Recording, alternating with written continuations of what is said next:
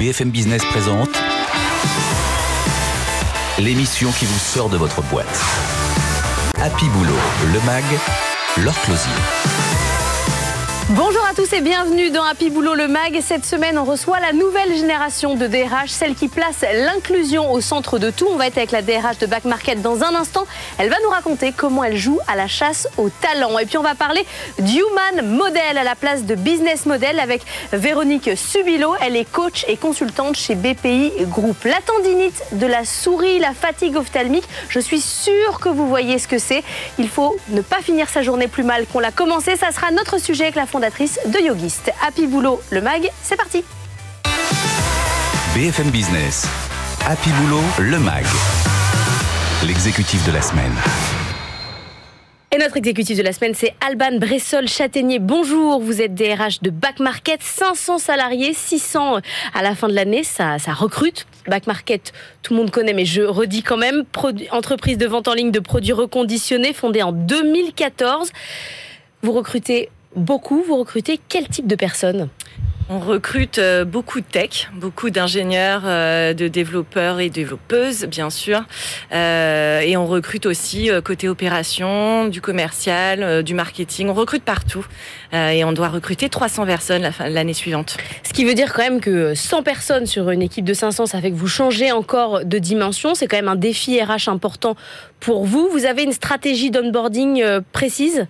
Oui, euh, déjà on a quelqu'un qui est spécialisé dans l'onboarding chez nous, qui va euh, accompagner euh, tous les salariés du jour numéro un pendant les trois premiers mois.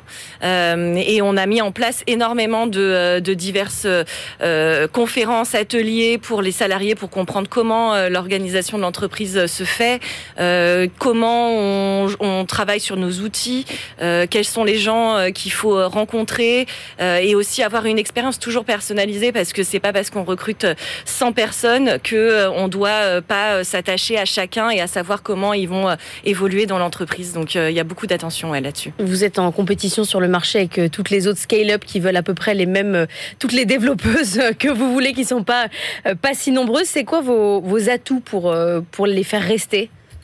Pour les femmes. Ah bah tous, pour, tous. pour les faire rester, bah il y a beaucoup de choses. Déjà, je pense que le fait d'être une entreprise euh, qui a une mission forte, qui a un, qui a un, qui a un vrai euh, euh, purpose et qui, qui permet de se dire, bah on a un impact au niveau sociétal, au niveau environnemental. c'est c'est quand même beaucoup plus sympa le matin de se lever et de se dire qu'on fait quelque chose pour la planète. et puis après, ensuite, il y a énormément d'attention qui est faite au niveau de, de la mobilité interne, au niveau même des reconversions aussi en interne. Euh, on essaie de trouver aussi des moyens de, euh, de, de, promouvoir les gens, de pouvoir les, les faire monter en compétences et aussi beaucoup d'attention sur la culture. Euh, on a une équipe qui est dédiée à la culture chez nous et qui s'occupe bah, d'organiser les événements en interne, mais aussi de pouvoir à ce que les gens se retrouvent et puissent et puissent échanger. Et qu'est-ce qu'elle a fait cette équipe? Elle a défini une culture d'entreprise noir sur blanc? Alors la culture d'entreprise, on la définit pas avec une seule équipe, ça se définit tout en, tout, tous ensemble en interne. On a une valeur phare qui est le sabotage. Euh, et puis ensuite, on a des principes, donc c'est-à-dire de se dire, euh, ben, on a envie d'avancer tous ensemble, on a envie euh, d'être une tribu euh, qui euh, euh, s'aide les uns les autres, qui puisse, qui puisse pouvoir de, de, de, gérer les différents projets de telle façon à ce qu'ils avancent vite, rapidement et de, et de, la, et de la meilleure et de la meilleure façon pour le succès de Back Market. Vous faites partie des entreprises qui ont mis en place un dispositif de bons de souscription de part de créateurs d'entreprises, les BSPCE, euh, partage de la valeur, argument important pour les talents que vous recrutez aujourd'hui? C'est hyper important. Euh, en fait, nous, on a choisi de euh, l'offrir à tout le monde, c'est-à-dire de, euh, de proposer ces bons et de participer à la réussite de l'entreprise. En revanche, on en fait un, choix personnel, c'est-à-dire que, en fait, à tous les candidats qu'on veut recruter, on leur fait une triple offre, une offre avec BSPCE et une offre sans BSPCE et une offre avec encore plus de BSPCE. Et on se dit que c'est au choix du salarié, au choix de la personne de se dire selon sa situation personnelle. J'ai par exemple un prêt immobilier qui fait que j'ai besoin de plus d'argent, ou alors je suis plus euh, enclin à prendre le risque de prendre ses, parts, et, euh, et c'est la personne qui choisit, euh, qui choisit son package. Il y a des gens que ça intéresse pas?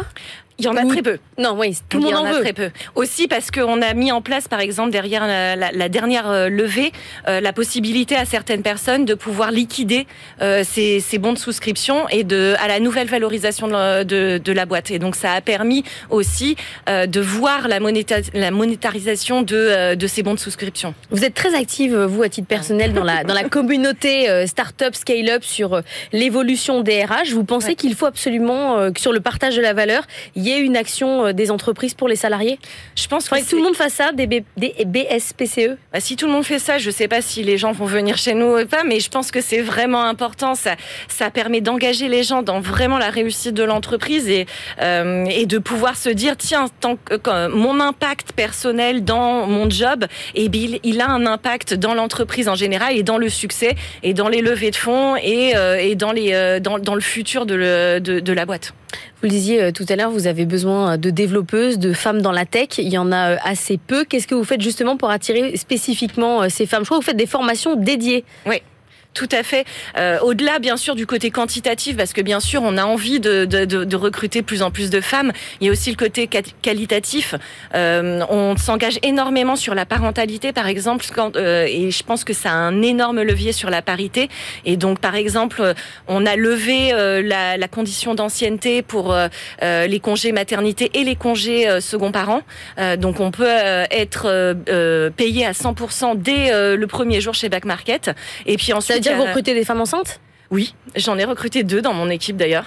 Euh, et, euh, et, ensuite, on accompagne aussi beaucoup euh, sur le congé maternité, c'est-à-dire qu'avant le congé maternité, on propose un coaching particulier et pour la salariée et pour le manager, parce que le manager a un rôle crucial dans l'accompagnement de la parentalité pour pouvoir préparer bien son, son congé maternité et à la suite pour bien revenir, se, se sentir serein dans son nouveau poste ou dans, la, dans, dans le poste qu'on occupait, savoir ce qui s'est passé, savoir s'il faut adapter ses horaires. C'est intéressant, vous formez les managers au retour de la salariée de congé maternité. Exactement. Ça veut dire qu'il y a des managers qui ne savaient pas en fait comment faire, qui n'avaient pas les, les, clés. Euh, Il y a beaucoup de managers en fait tant qu'on l'a pas vécu, on ne sait pas vraiment. Quand on n'a pas été parent, on ne sait pas ce que ça veut dire. Euh, et donc, il faut pouvoir éduquer aussi là-dessus. Et on éduque aussi les managers sur la diversité et l'inclusion. Donc, on a une formation obligatoire pour tous nos managers sur ce sujet-là. Et alors, ils apprennent quoi? Ils apprennent, euh, ils apprennent à savoir comment euh, créer une équipe beaucoup plus diverse, comment les inclure, comment promouvoir de façon équitable les gens dans leurs équipes, comment faire passer des entretiens de façon très inclusive en évitant les biais inconscient. Euh, donc euh, il y, a énormément de sujets euh, divers et aussi l'obligation légale. quelles sont les obligations légales en fonction des pays puisqu'ils sont assez, assez différents.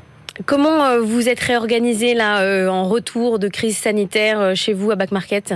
Alors on a fait un système un peu hybride, je pense que qui est assez général à toutes les startups et scale-up, mais qui est il faut que les gens reviennent deux jours par semaine en entreprise et ensuite ils s'arrangent comme ils veulent pour travailler à la maison. On essaie aussi de, de donner les moyens pour les gens de travailler mieux à la maison, donc à travers des bureaux, des sièges ergonomiques, toute cette partie-là. Et puis aussi donc vous financez du matériel euh, pour le télétravail. Oui. Tout à fait, exactement. Ce qui n'est pas obligatoire, ce qui est un choix euh, de, de l'entreprise. Si je veux ne pas revenir, je peux revenir au travail. Au travail, j'entends. Alors, on peut demander, euh, au bout, nous, on a mis une condition d'ancienneté, d'un an d'ancienneté pour avoir bien en tête la culture et, et la performance de l'entreprise. Et ensuite, on peut demander, en fait, un full remote et à revenir un, quoi, c'est une semaine par quarter. Ah oui, donc je reviens à ce moment-là et le reste du temps, je peux, je peux rester chez moi. Donc je peux avoir déménagé sans aucun problème. Je peux avoir déménagé. Moi, je vais d'ailleurs déménager à Bordeaux puisqu'on a aussi des bureaux à Bordeaux. Donc euh, vous allez vous mettre euh, non vous serez pas en 100% télétravail vous irez euh, un peu un peu au bureau. Recrutement donc beaucoup pour l'année prochaine. Onboarding difficile. Vous vous avez toujours envie de gérer des gens en tant que DRH je vous dis ça parce que j'ai l'impression qu'en cette rentrée c'est pas que plus personne ne veut travailler mais c'est qu'on a besoin d'une remotivation. Parfois on n'a plus envie. Gérer des gens ça vous intéresse toujours? J'adore J'adore gérer les gens. Parce que c'est des problèmes quand même. Mais ouais, mais c'est des problèmes qu'il faut résoudre. Et, euh, et c'est pas des problèmes qu'on résout avec des euh, avec des formules mathématiques. Donc il faut écouter, euh, il faut comprendre, il faut pouvoir euh, prendre le pouls de l'entreprise, savoir ce que les, les, gens ont besoin en fait pour pouvoir euh, s'améliorer, se sentir engagé dans l'entreprise. Donc c'est hyper intéressant, c'est hyper challengeant, mais c'est mais c'est un métier passionnant. Ouais. Vous dites pas il me saoule de temps en temps. Non. Non. Deux minutes, mais après, je me, reprends tout de suite. Back Market a levé beaucoup d'argent ces dernières années. Qu'est-ce que ça change euh, quand on a levé beaucoup d'argent? Est-ce qu'on a euh, des salariés qui parfois ont l'impression que c'est open bar? Oui, alors on fait attention d'ailleurs, ça fait partie de notre, euh, de notre set de principes et de nos valeurs. Euh, minimum ressources, maximum impact, c'est de se dire, c'est pas parce que on a levé énormément de fonds qu'il faut le dépenser à tout va, le dépenser n'importe comment. Donc quels sont les sujets les plus impactants, quels sont les projets qu'on veut mener en premier, parce que de toute façon on a énormément de projets, donc savoir bah, quelles, quelles, sont les priorités et ensuite ça nous permet bah, de s'étendre aussi euh, à l'international puisque euh, Back Market bien sûr qui est une entreprise française à la base euh, on veut être une entreprise mondiale. Et donc c'est de pouvoir on dépense l'argent chichement. On n'est pas on dépense l'argent sereinement et efficacement Dernière, question, vous avez beau être une entreprise euh, moderne, ultra, euh, qui réfléchit à son impact, vous avez dû faire des corrections de salaire sur les hommes et les femmes. Malgré toutes vos formations, malgré tout ça, à un moment donné, il faut prendre les grilles et regardez ce qui s'est vraiment passé. Exactement. Vous avez fait combien de corrections? 16 sur 200 femmes. Euh, c'était il y a un mois et en fait c'était c'est hyper important même si on a dans, dans cette tête l'effort de se dire il faut qu'on fasse mieux, il faut qu'on fasse plus. Euh, je pense qu'il faut toujours regarder la data, faut toujours regarder où est-ce qu'on en est. Euh, les femmes ont tendance à moins négocier leur salaire que les hommes. Euh, on a mis en place des grilles de salaire, mais pour autant il faut toujours essayer de vérifier si on est bien, si on est si on est fair, si on est équitable si on, si on, si, et, et, pour aller vers beaucoup plus d'égalité. Ouais. Donc les grandes idées, ça suffit pas. À un moment donné, il faut quand même regarder carte sur table ce qui, ce qui se fait. Merci beaucoup, Exactement. Alban Bressol-Châtaignier, d'être venu Merci. nous voir des RH de Back Market. On va continuer à parler de l'humain et du human model. BFM Business, Happy Boulot, le MAG. Better Together. Et on continue de décortiquer les RH ensemble. On est avec Véronique Subilo. Bonjour, directrice adjointe de Bonjour. BPI euh, Group. Vous êtes aussi euh, coach. Vous avez été DRH de Transdev. Vous avez travaillé au RH de Bolloré. Vous êtes plus DRH et non, je suis dans le conseil aujourd'hui. Il se passe tellement de belles choses sur le marché que j'ai envie de travailler pour plein de clients et c'est ce que je fais aujourd'hui. Comment vous les trouvez, euh, les DRH On a entendu euh, tout à l'heure la DRH de Back Market. Vous les trouvez euh, combatifs, déprimés? Ils sont comment? Ah bah, Hyper combatifs. D'ailleurs, pendant le Covid, moi j'ai lancé un petit appel en, en, disant hashtag les DRH c'est héros. Euh, ils ont été quand même en front. Ils ont été là pour mener tout le chômage partiel, mais mener aussi les politiques de sécurité, mener aussi les politiques d'engagement. Et moi, je leur tire un grand, grand coup de chapeau. Alors après, évidemment, tout ça, ça fatigue. Il faut tenir le rythme. Hein. Donc, comme tous les collaborateurs, euh, il faut se garder en énergie. On le disait juste auparavant euh, avec Alban Bressol-Châtaignier, il y a un problème d'envie en cette rentrée, d'envie de bosser, de retourner au bureau, de se remotiver, euh, d'avoir des horaires. C'est difficile de gérer de l'humain. Comment ça se passe dans les équipes? Ben oui, parce qu'en fait, nous, on l'a vu hein, pendant le Covid. Moi, comme vous le disiez, je suis coach. Euh, cette période, elle a été compliquée pour tout le monde. Euh, il faut quand même bien voir qu'il euh, y a eu cette notion de métier essentiel et non essentiel qui a émergé. Euh, il y a eu ce chômage partiel un petit peu euh, soudain pour pour certains, pas bien expliqué pour d'autres, qui fait que ben, tout le monde s'est posé la question de c'est quoi mon impact et c'est quoi la société dans laquelle je veux vivre et donc c'est dans quelle entreprise que je veux travailler. Et ça, c'est assez nouveau. Et donc oui, effectivement, la question c'est est-ce que mes valeurs sont alignées avec l'entreprise et, et, et, à quoi je contribue aujourd'hui? Tout le monde se pose cette question. Manager, salarié, tout, tout le monde a vécu des chamboulements. Tout le monde. Après, après, ça a été plus ou moins extrême. Vous avez eu des vraies crises existentielles. Mais cette question de c'est quoi mon impact et c'est quoi l'entreprise pour laquelle je veux travailler, clairement, tout le monde se la pose. Ce qui veut dire qu'il y a des salariés aujourd'hui qui challengent leur DRH, leur manager, qui leur demande quoi Des comptes Où je vais euh... bah D'abord, d'abord, on a le gros sujet du télétravail. Hein. La grande question, c'est euh, je reviens combien de temps travailler? Et euh, toutes les études nous montrent que plus de 80% des salariés disent moi, je ne veux pas revenir travailler à temps plein. Et quand on dit on va travailler en mode hybride, alors ce qui se fait sur le marché aujourd'hui, c'est deux à trois jours. Bah, ça implique quoi? Ça implique la confiance avec son manager. Donc, ce qu'ils disent au manager, c'est je veux bien continuer à travailler si mes valeurs sont respectées et si la confiance est là. Sauf que la confiance, euh, on le voit, c'est à géométrie variable en fonction des boîtes, en fonction des équipes. Là, c'est on tire son numéro puis c'est le loto. Hein. Alors la confiance, elle se décrète pas, elle se vit. Et là, c'est bien tout le rôle du manager.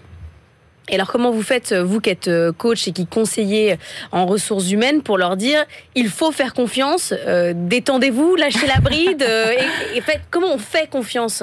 En fait, on forme beaucoup les managers à ce qu'on appelle l'intelligence émotionnelle.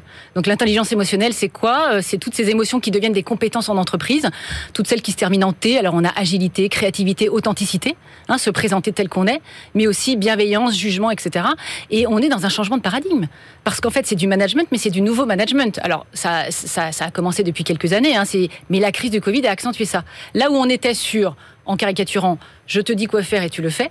Aujourd'hui, c'est je manage l'intelligence collective et je fais en sorte de t'embarquer. Alors, il y a plein de techniques qu'on partage avec eux. Alors, c'est quoi ces techniques? Alors, bon, je vous en donne une par exemple, euh, la technique des quatre questions.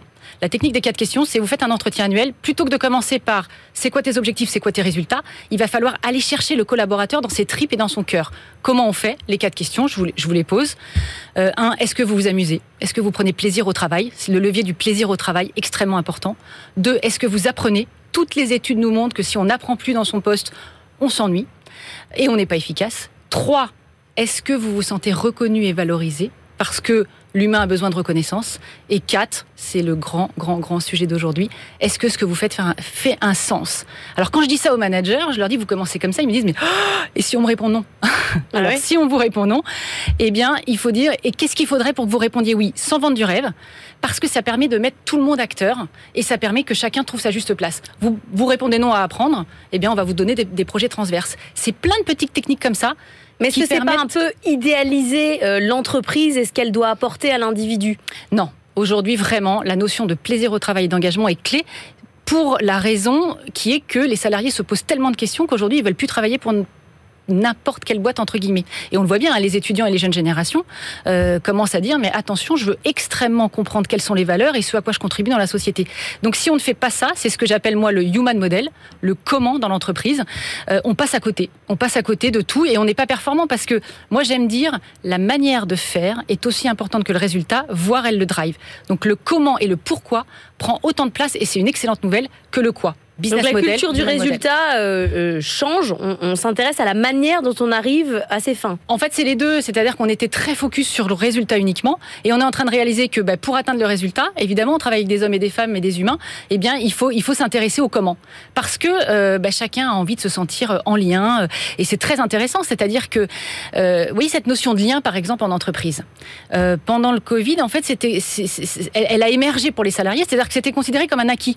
J'allais au travail je prenais ma pause café, etc. Dès l'instant où on a été coupé de ça, c'est là où les salariés ont dit, mais en fait, ce que je fais dans mon poste est important, mais comment je le fais, avec qui je le fais et où je le fais, l'est tout autant. Et moi, je me souviens, j'étais DRH, comme vous le disiez précédemment. J'avais beaucoup de gens qui me disaient Tiens, Véronique, j'ai ce poste-là, qu'est-ce que tu en penses sur le fond? Et à chaque fois, je répondais Qui est ton boss? Qui sont tes collègues? Et quelles sont les valeurs de l'entreprise? Mais il faudrait carrément réécrire les fiches de poste, en fait. Bah, dans les fiches de poste aujourd'hui, vous avez quand même des notions effectivement d'intelligence émotionnelle, de compétences, de ce qu'on appelle les savoir-être, mais il faut accentuer ça. Et euh, d'ailleurs, la vraie compétence d'aujourd'hui et de demain, c'est savoir apprendre. Tout bouge tellement vite que le sujet, c'est pas euh, voyez, l'obsolescence des compétences. Là où une compétence technique durait 30 ans avant, aujourd'hui, elle dure 2 ans. Donc, qu'est-ce qu'il faut faire? Il faut être en capacité d'apprendre. Et c'est ça qu'on demande de plus en plus aux salariés. Donc, dans vos, dans vos séances de, coaching individuel ou collectif, la place de la communication a pris une place euh, essentielle. Alors, la place de la communication. Comment dire les choses Comment Tout à fait. Mais la première chose pour bien communiquer, c'est de se connaître soi-même. Alors, vous dites il faut, il faut venir euh, comme on est tout dire, euh, vraiment, faut être euh, honnête complètement, dire euh, moi j'ai des enfants, j'ai ceci, j'ai cela, je suis, je suis rotor. On, alors toujours pareil, hein, il faut avoir le respect. Et c'est toujours pareil, on peut tout dire, mais il faut faire attention à la façon dont on le dit. Non, mais sur soi-même, est-ce qu'on est qu'on doit être totalement honnête sur qui on est? Parce qu'on on vient quand même d'un monde du travail où on faisait beaucoup semblant. Tout à fait. Et eh bien en fait, nous, ce qu'on prône aujourd'hui, et moi ce que je prône vraiment, c'est de partager ses ressentis. C'est-à-dire, qu'est-ce qui se passe en moi? Qu'est-ce que je ressens? Là, je suis dans une réunion, je vois que ça va pas, je, je sens que c'est pas juste c'est pas juste, je me sens pas à l'aise, etc. Et de pouvoir partager ses ressentis. Nous, on encourage les managers à partager ce qu'ils ressentent. La question, c'est pas qu'est-ce que tu penses, elle est importante, hein, c'est toujours pareil, mais qu'est-ce que tu ressens? Et dès l'instant où on pose son ressenti sur la table, en partant, hein, c'est de la communication non violente, de je ressens ça, je n'agresse personne, tout à coup, il y a un truc qui se pose Et c'est là où j'ai envie de dire la magie opère. Mais ça, pour partager ses ressentis, il faut quand même, comme vous le dites. Parce que parfois, les excès de sincérité peuvent être un peu difficiles, quoi, pour les autres. Après, après j'ai envie de dire, il faut faire appel à l'intelligence des situations. Hein, on va pas tout dire. Mais on s'autorise quand même à partager ce qui se passe là, au niveau du cœur et des tripes. Parce que sinon, on est dans un monde de faux semblants, on est dans un monde politique. Et plus personne ne veut de ça. Aujourd'hui, on le voit bien dans les études, les collaborateurs, euh, d'ailleurs pendant le Covid, on leur a dit, mais qu'est-ce qui a été important pour vous? Que mon manager m'appelle et qui me demande comment je vais. Voyez en vrai. En vrai. Pas qu'il m'envoie un mail euh, automatique euh, en espérant que je vais bien. Donc l'authenticité, c'est ah, essentiel. Merci beaucoup Véronique Subillo d'être venue nous voir dans Happy Boulot le Mag. On va continuer à parler de l'humain, mais du corps de l'humain. Il faut aussi qu'il aille bien. BFM Business. Happy Boulot le Mag. Business Case.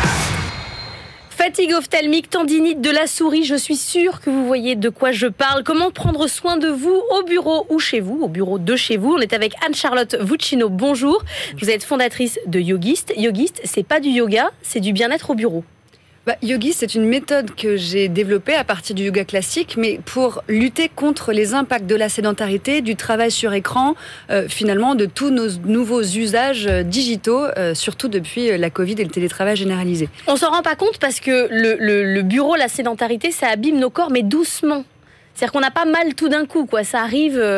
Alors, lentement. Oui, c'est assez insidieux. On avait beaucoup parlé de la pénibilité pour euh, des euh, boulots euh, dans les usines, pour les opérateurs debout sur les lignes de production. On ne parlait pas vraiment des cadres dans le tertiaire ou dans les grandes tours de la défense. Alors qu'en réalité, le prochain mot, enfin la prochaine épidémie de mots qui vont nous arriver dessus, à nous tous les travailleurs et les télétravailleurs, c'est les troubles musculo-squelettiques, c'est ces nouvelles tensions chroniques qui sont liées au manque de mouvement physique, au fait qu'on est vissé sur nos écrans toute la journée alors que nos corps et nos cerveaux sont pas du tout fait pour ça. Moi, je vois très bien ce qui se passe là dans les DRH, c'est qu'en gros, quand on est conscient du problème, on prend une appli.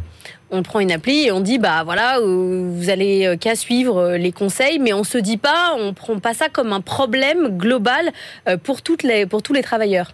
Oui, alors ça, ça ne marche pas. Hein. Refourguer une application à tous ses collaborateurs en leur disant débrouillez-vous avec ça, ça ne marchera jamais si vous ne faites pas d'abord de la sensibilisation. Ça peut être au poste de travail dans les open space, ça peut être dans un séminaire interne, ça peut être par surprise avec le comité de direction, mais il faut absolument embarquer les équipes et leur faire prendre conscience qu'il y a un problème, qu'il faut absolument euh, prendre euh, ces euh, troubles musculo-squelettiques au sérieux et ces impacts du stress et, et de l'hyperconnexion au sérieux. Et puis ensuite, il faut prendre le temps d'enseigner ces techniques, de former collectivement effectivement et régulièrement comme des rituels de management finalement ces équipes. Et puis ensuite, éventuellement, les applications, et on en a une chez Yogist, hein, ce sont des outils digitaux pour accompagner individuellement chaque collaborateur.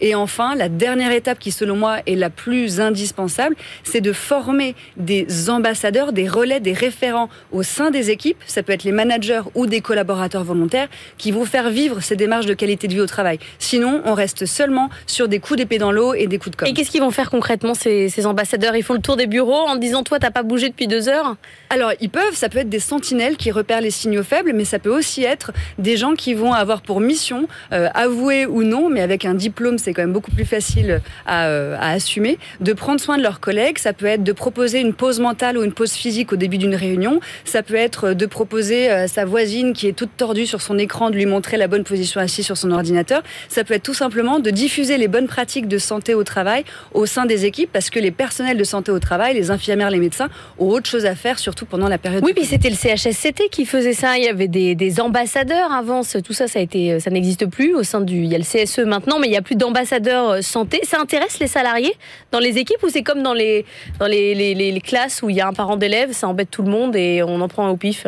Chez Yogis, on a créé une euh, académie de formation pendant le premier confinement qui est éligible au CPF. Donc ce sont essentiellement des collaborateurs volontaires qui utilisent leurs points de leur compte personnel de formation pour venir se former et qui ensuite retournent voir leur DRH en disant j'ai un diplôme pour euh, prévenir le stress et les troubles musculo-squelettiques dans mon équipe. Est-ce que je peux euh, endosser cette charge et avoir cette mission auprès de vous dans mon organisation? Donc c'est assez étonnant de voir que finalement ce sont les collaborateurs carrément qui ont cette vocation. Plus, quoi, hein. limite un ah plus sur le CV. Euh, c'est un plus sur le CV. On a certains de nos stagiaires qui nous ont dit que ça avait été une aide à l'embauche euh, de mettre ça sur leur CV, mais c'est tout simplement euh, l'officialisation d'une vocation, d'une volonté que des collaborateurs ont d'avoir ce rôle-là au sein de leur organisation parce qu'ils sont convaincus que c'est important pour la profitabilité, pour la performance, de prendre soin du corps et, de l'esprit des équipes, et qui du coup se donnent les moyens de le faire avec ou sans l'accord de leur DRH. Et c'est assez étonnant de voir ça aujourd'hui. Alors qu'est-ce qu'il faut faire à part euh, bouger? Parce qu'en fait, le problème c'est quand même d'être tout le temps euh, assis euh, sans rien faire. Qu'est-ce qu'il faut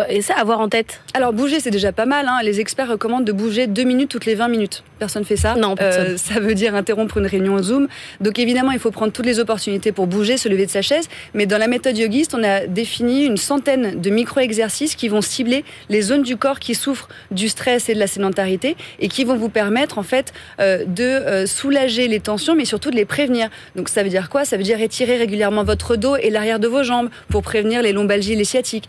Ça veut dire euh, prévenir le text neck ou le tech neck qu'on a à force de faire la poule devant notre écran en renforçant les muscles des cervicales. Ça veut dire respirer même avec un masque sur le nez, sinon votre cerveau n'est pas oxygéné, c'est le trou noir et évidemment on Tout ça pendant qu'on travaille, sans avoir besoin de, s'arrêter ou de se mettre un, réveil pour dire là faut que je me lève. Oui, tout à fait. Bah, c'est-à-dire faire une pause une fois que votre journée est terminée ou votre semaine ou votre grosse deadline est passée, ça n'a pas grand intérêt. C'est pendant le coup de bourre, c'est quand on n'a pas le temps qu'il faut absolument prendre cette pause. Et donc les pauses yogistes, elles durent deux minutes chrono et c'est pour ça qu'on a développé un garde du corps en ligne qui va vous rappeler lors toc toc, ça fait deux heures que vous enchaînez euh, les interviews, il faut faire une pause et qui va vous proposer en fonction de vos besoins, en fonction de là où vous avez mal, euh, de faire euh, une pause pour le cou, pour les yeux, pour le dos ou tout simplement de vous reconcentrer. L'objectif c'est de tenir la durée en fait.